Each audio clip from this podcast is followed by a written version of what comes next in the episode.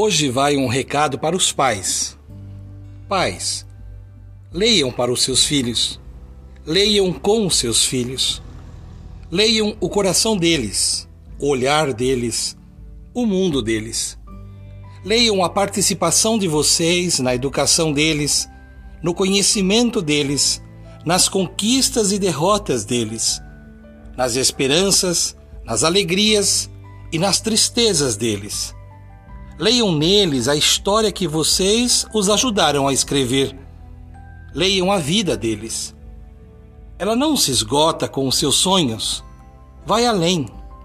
Leiam os versos que foram escritos a cada fase da vida até chegar o lançamento do melhor conteúdo que eles poderão compartilhar com o mundo.